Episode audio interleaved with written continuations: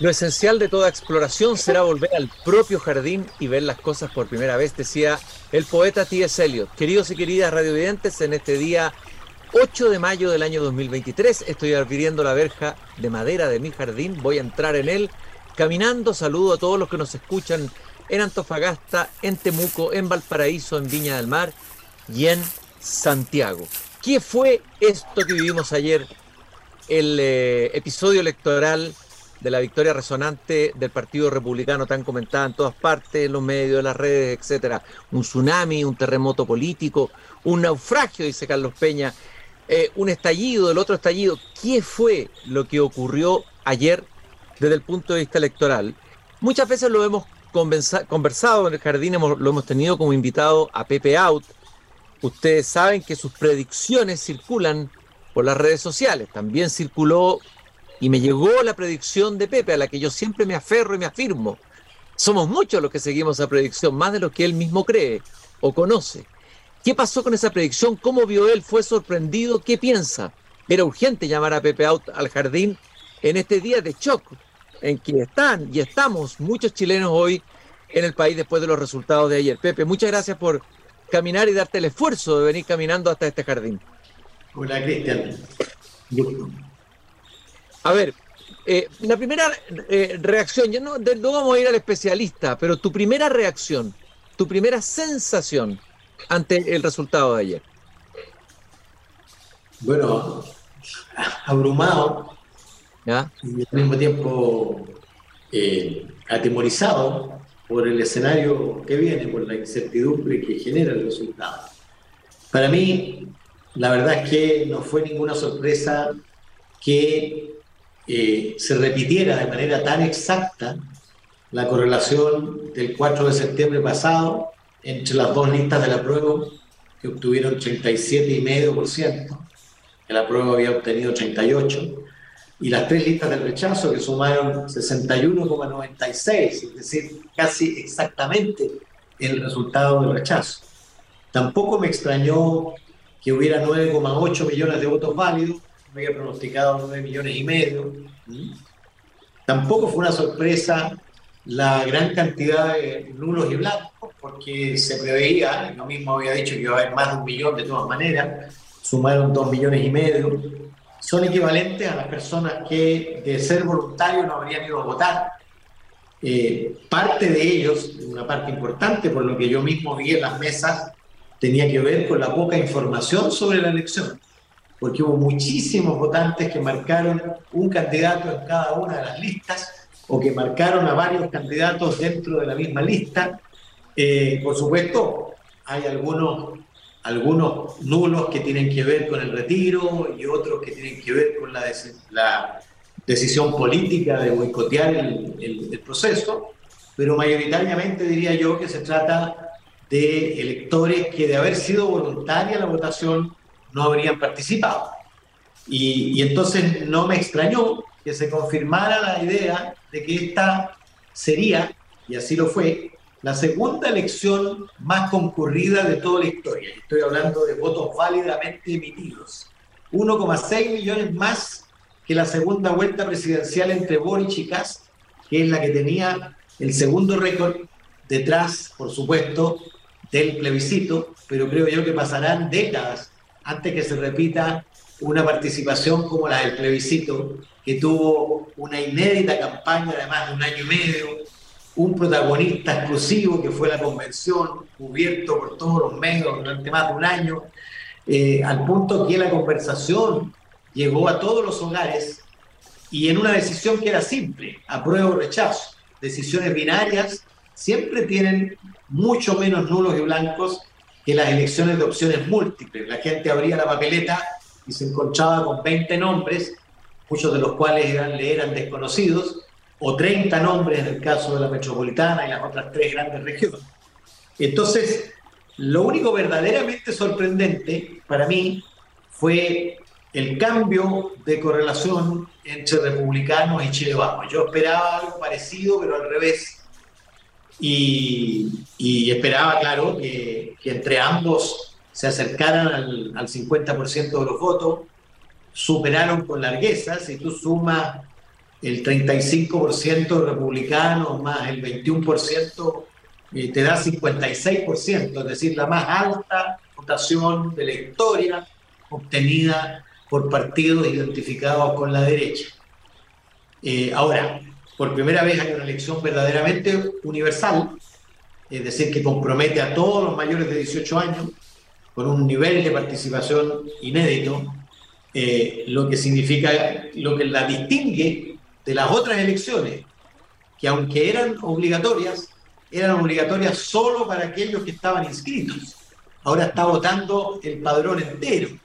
Por lo tanto, vota gente que no tiene adscripción ideológica, que no tiene identificación política, probablemente que no sigue las noticias necesariamente, ni menos todavía los programas políticos, eh, y entonces ve la política desde sus urgencias y preocupaciones eh, cotidianas, y la principal preocupación y urgencia cotidiana que abruma a los chilenos hoy día es la inseguridad. Y yo creo que eso es lo que los chilenos le pasaron la cuenta al gobierno, y no está tan lejos tampoco el resultado de los niveles de aprobación y desaprobación al gobierno. Fíjate que los partidos oficialistas sumaron 33% de los votos, muy parecido a la relación entre aprobación y desaprobación, que es exactamente 33-67.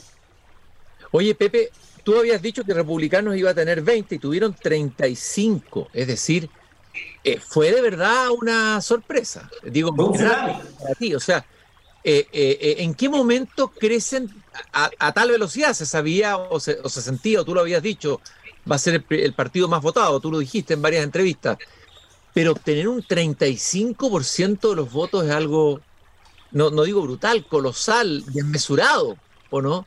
es, una, es una marea. El único precedente es el del año 65. La democracia cristiana. La democracia cristiana, después que ganó Frei Montalva y fue a la primera elección parlamentaria, tuvo 40% de los votos y 83 diputados de los 149. Eh, este es el segundo, la segunda marea, marea gris, no sé qué color tendrá, eh, pero es una, es una marea. Y, y, creo que se debe a varios factores.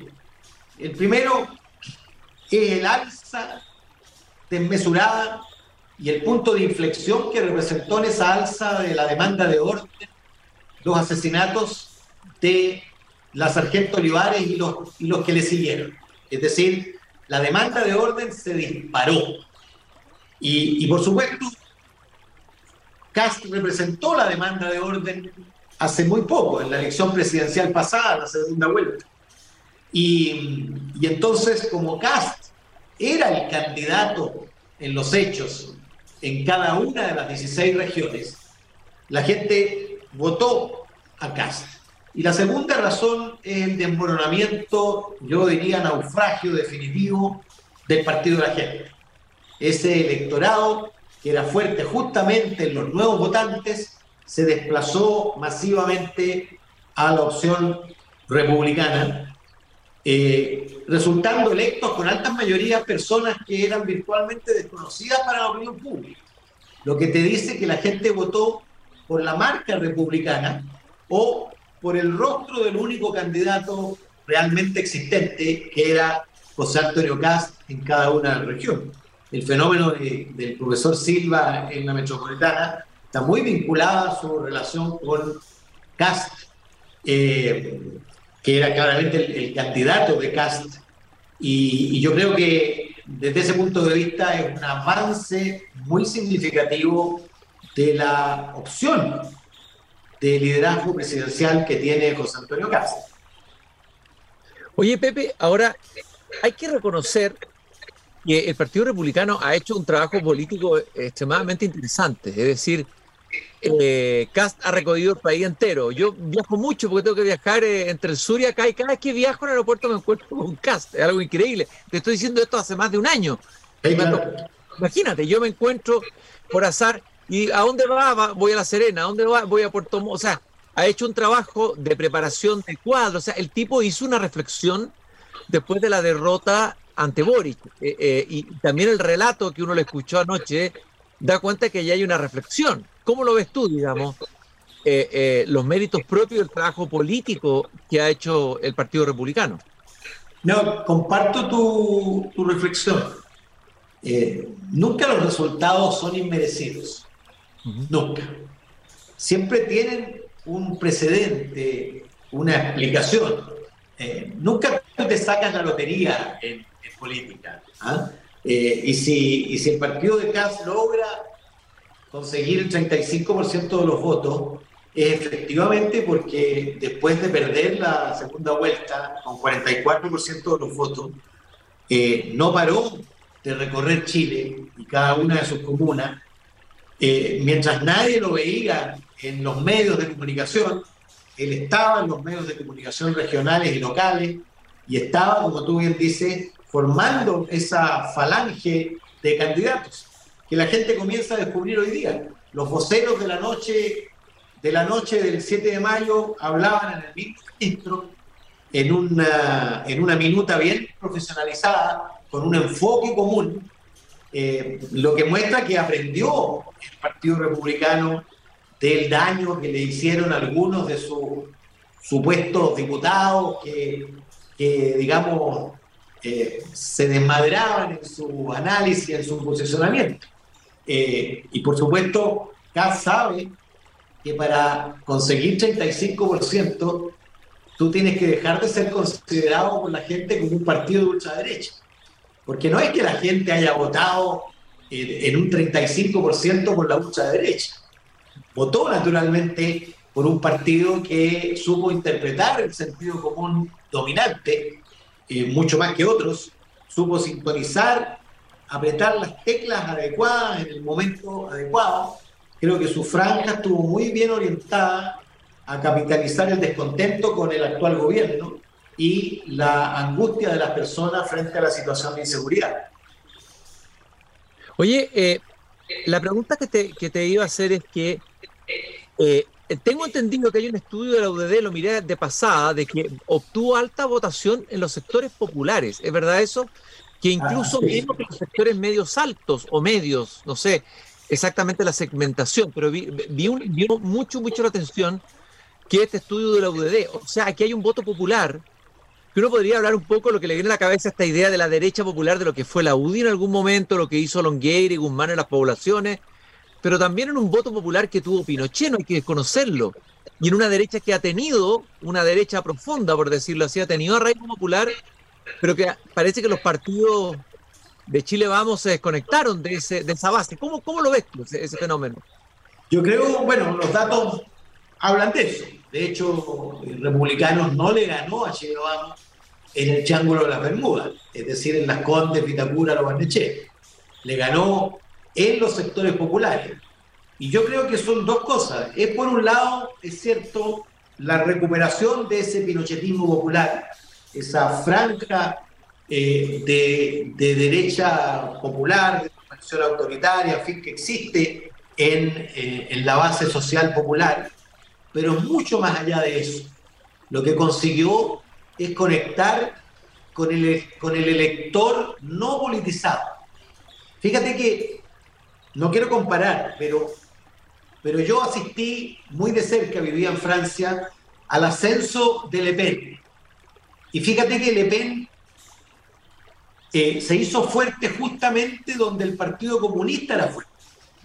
Eh, comunas donde por años había gobernado el Partido Comunista y allí creció el Frente Nacional y los valores del nacionalismo, los valores tradicionales de la familia, etcétera, se veían eh, de alguna manera asfixiados por la migración, que en el caso de Francia es migración musulmana y por lo tanto tiene un shock mucho más fuerte que respecto a las migraciones que nosotros tenemos. Pero el equivalente de la migración en Europa aquí fue la inseguridad.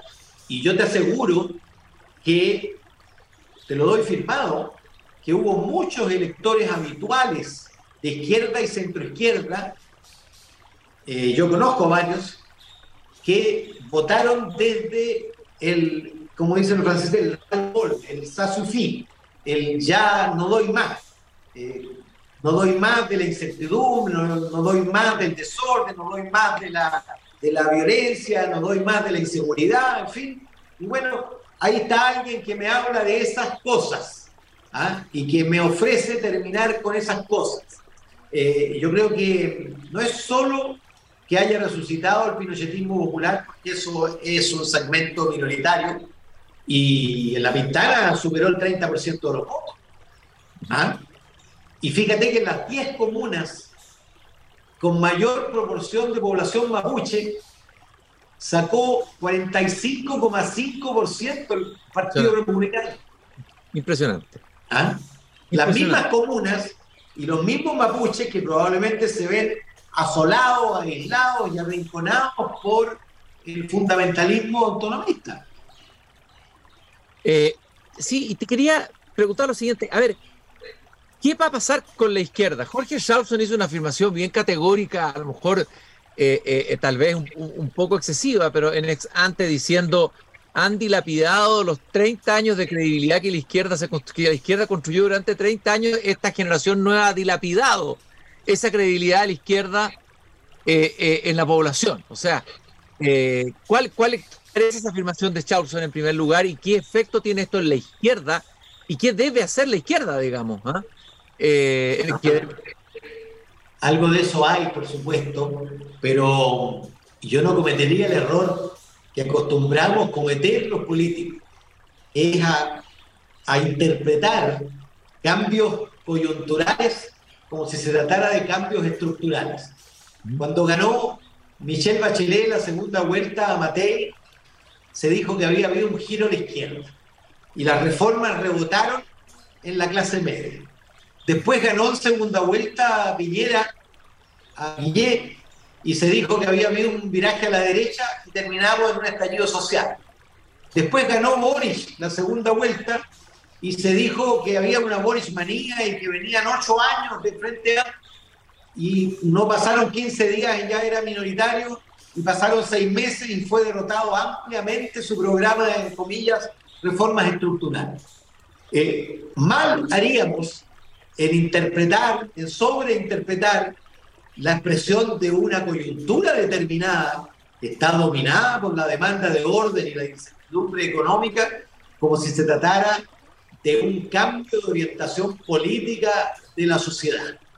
Eh, eh, y, eso es muy importante porque, porque mañana vienen, en octubre de 2024, vienen las elecciones municipales y es muy distinto enfrentar elecciones municipales con concejales electos que van a defender su reelección, que sin concejales, con alcaldes que van a defender su reelección, que sin alcaldes, con gobernadores que van a defender su reelección y sin gobernadores, que en una elección que no distribuía poder, porque esta elección no distribuye poder, distribuye o pone a las personas a redactar la propuesta constitucional. Eh, y yo, entre paréntesis, creo que eh, el futuro del republicano dependerá muchísimo de cuál es su comportamiento en la convención. Si se reconoce a sí mismo como lo que era, una fuerza testimonial, un poco antisistémica, o una fuerza con vocación de gobierno, con vocación de articulación, para ofrecerle al país una propuesta que interpreta el conjunto sin incurrir en el mismo error que cometió la izquierda de intentar imponerle a la minoría su propia eh, constitución, que no era más que la suma de causas minoritarias, y como tú bien sabes, las causas minoritarias sumadas no son mayoría. Oye, Pepe, eh, ahí tú te hablabas un poco de una situación líquida. O sea, eh, yo, yo en una carta que publiqué aquí en Pauta cité a Hugo Herrera que hablaba del misterioso pueblo, ¿ya? a propósito de octubre, que a veces se manifiesta como acontecimiento, y ese pueblo insondable. No sé si podemos hablar todavía del concepto de pueblo como se usaba en los 70, pero lo que está claro es que tal vez ni la izquierda ni la derecha en, estas, en estos últimos años, Piñera, Bachelet, Piñera, Bachelet, Estallido, han sabido interpretar bien tal vez o leer bien o representar o darle un proyecto político a este nuevo Chile, por decirlo de alguna manera. las nuevas clases medias, no han habido, la izquierda ha dado una lectura sobre ideologizada tal vez, y la derecha no, eh, ahora parecía un sector tener claro que había que hacer reforma un poco tarde, pero en fin, ¿no será esa, esa carencia de proyecto político, de un proyecto político que representara y conectara con ese nuevo Chile y le, diera una respuesta a lo que, ha, lo que ha explicado esta oscilación? Pues que estamos en los tiempos líquidos y esto es así en todo el mundo. ¿Cuál es tu mirada? Lo que pasa, Cristian, es que, es que la sociedad hoy día está muchísimo más fragmentada que antes.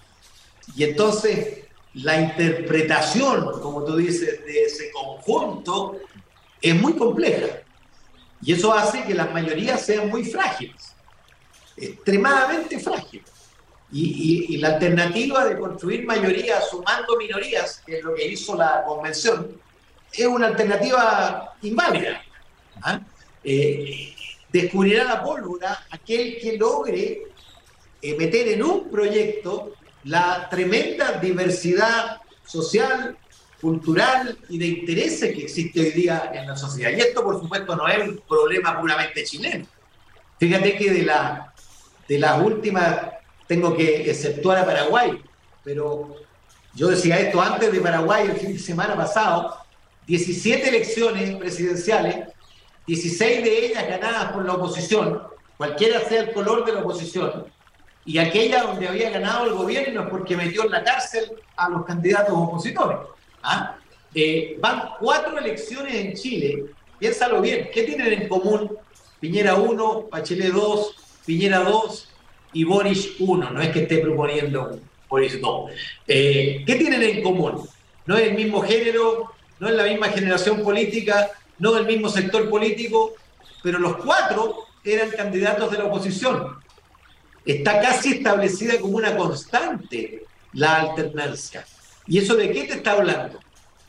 De la imposibilidad de un proyecto duradero ¿ah? eh, y de la, de la facilidad del desencanto.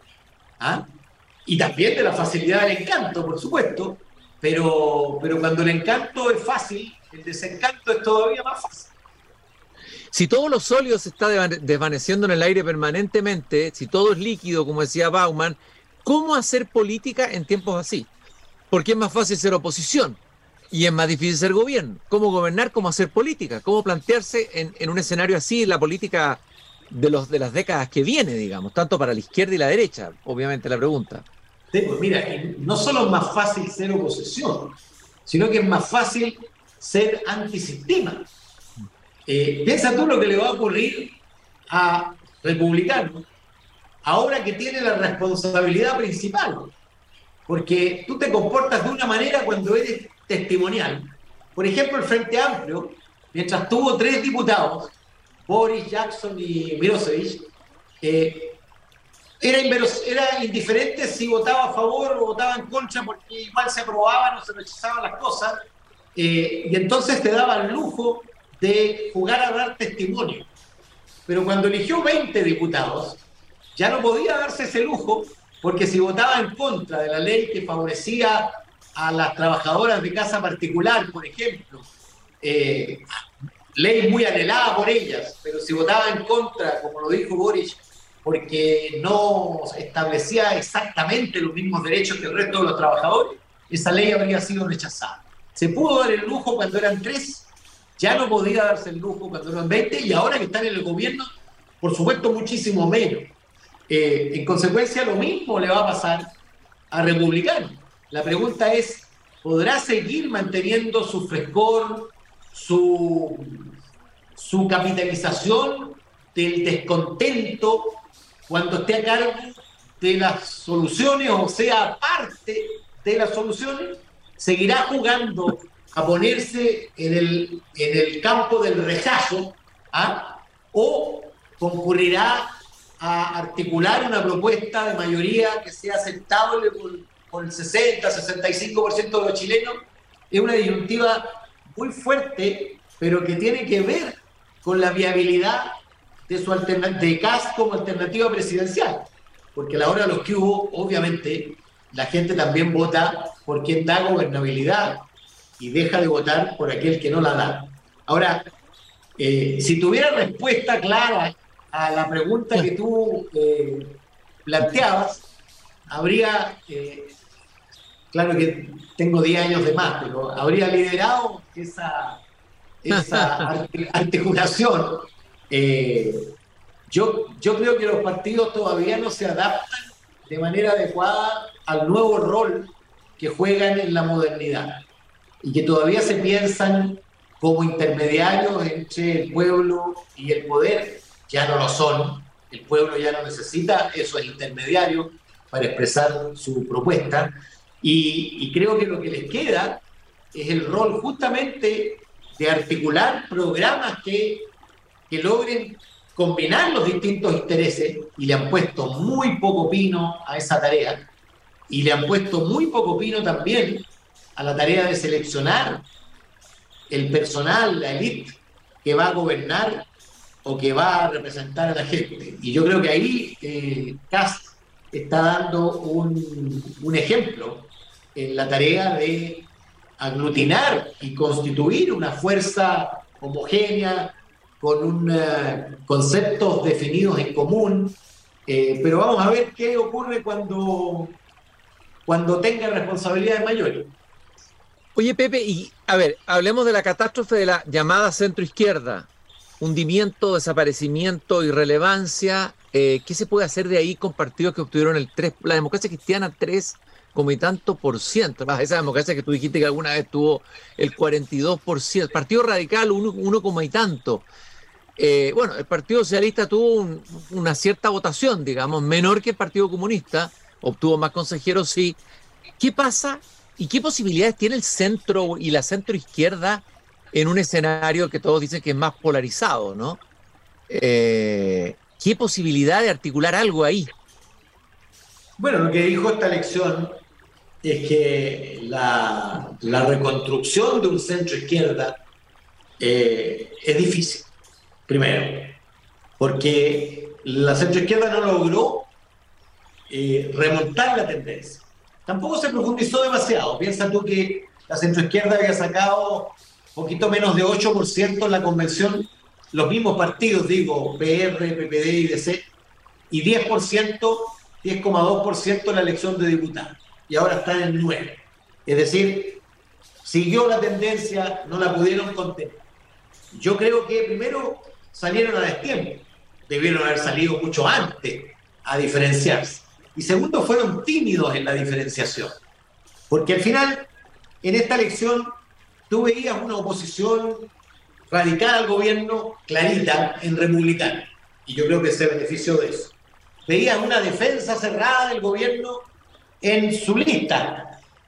Y, como la elección se, se dio entre respaldo al gobierno o rechazo al gobierno, bueno, al medio había algo que respaldaba suavemente al gobierno.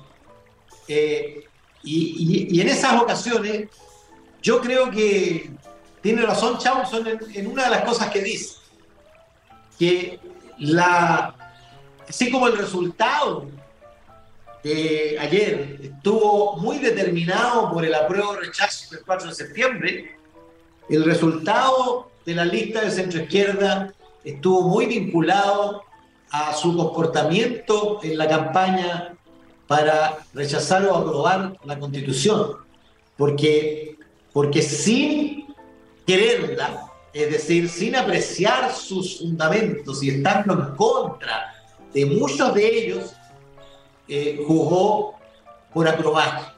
Y yo creo que esa ambigüedad y esa indefinición le pasó la cuenta visto retrospectivamente, es impensado que la democracia cristiana y el PPD hayan estado por, aprobar esa propuesta constitucional.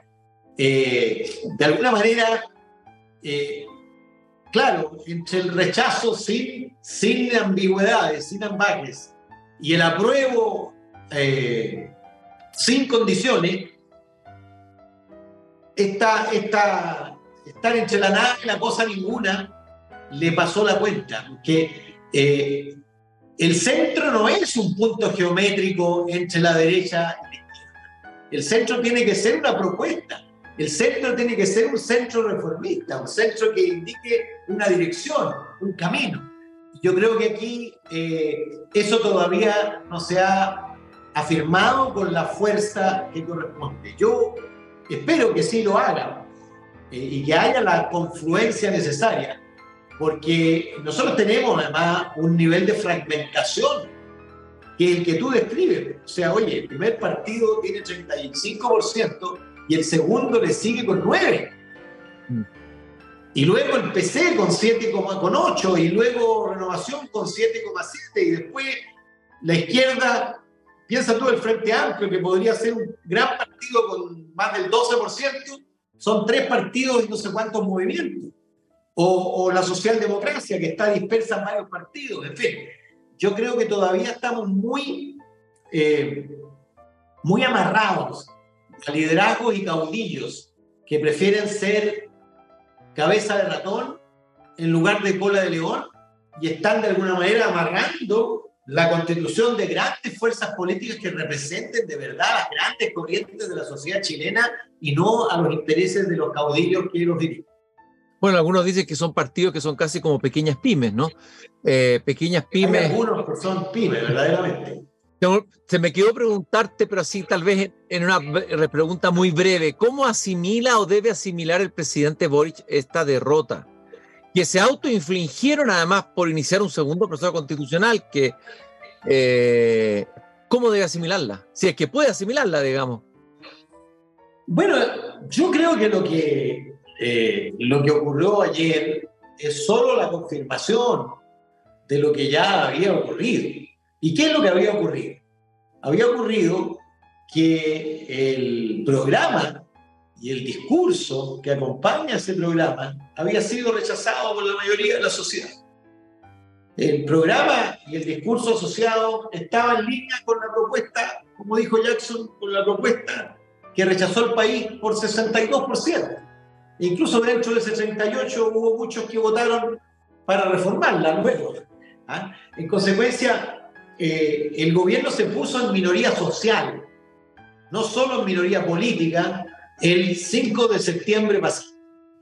Y ha navegado eh, en un proceso de mutación en curso, porque el gobierno de hoy no es el mismo gobierno de agosto, septiembre del año pasado es un gobierno que está mutando, sin duda. Eh, y yo creo que esto va a reforzar ese proceso de mutación. La pregunta es si la coalición dura que lo sostiene eh, va a resistir esa mutación, la va a acompañar.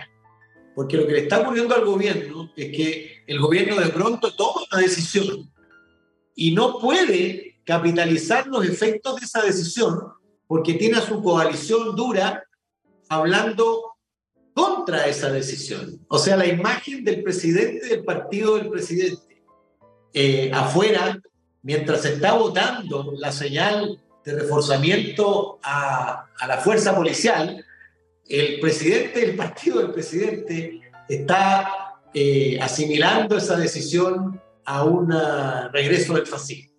Y eso naturalmente anula el efecto de la búsqueda de sintonía del presidente Boris con las preocupaciones mayoritarias de la población. Pepe Out, aquí en Desde el Jardín. Muchas gracias, Pepe, por habernos acompañado esta tarde, iluminando algunos aspectos de, esta, de este escenario todavía, para algunos me imagino que será postraumático, para otros producirá perplejidad, bueno, otros debe producir júbilo.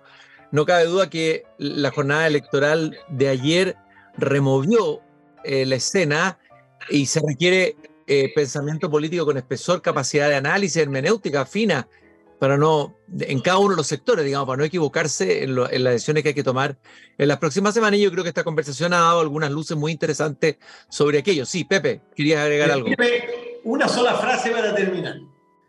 Estuvimos varias décadas donde todas las elecciones se explicaron por el clivaje del sí y el no. Esta es la primera elección que se explica por el clivaje apruebo o rechazo. La pregunta del millón es si este nuevo clivaje reemplazará de manera eh, futura al clivaje que dominó la política por varios décadas? Esa es la interrogante principal. Esa es una pregunta casi ontológica, eh, eh, eh heideggeriana en términos políticos, porque el ser, nada, es una gran pregunta que Pepe Auta lanzado al final del programa. Muchas gracias, Pepe, por habernos acompañado. Les recuerdo a todos ustedes que también el Grupo Viva está con nosotros Desde el Jardín, eh, comprometido con la sostenibilidad en los barrios y la cultura al interior de la empresa y también Fundación Irarrázaval. Conversamos todas las semanas con los profesores de Chile. Mañana nos encontramos nuevamente aquí en pauta.cl y en pauta y en Desde el Jardín. Hasta mañana.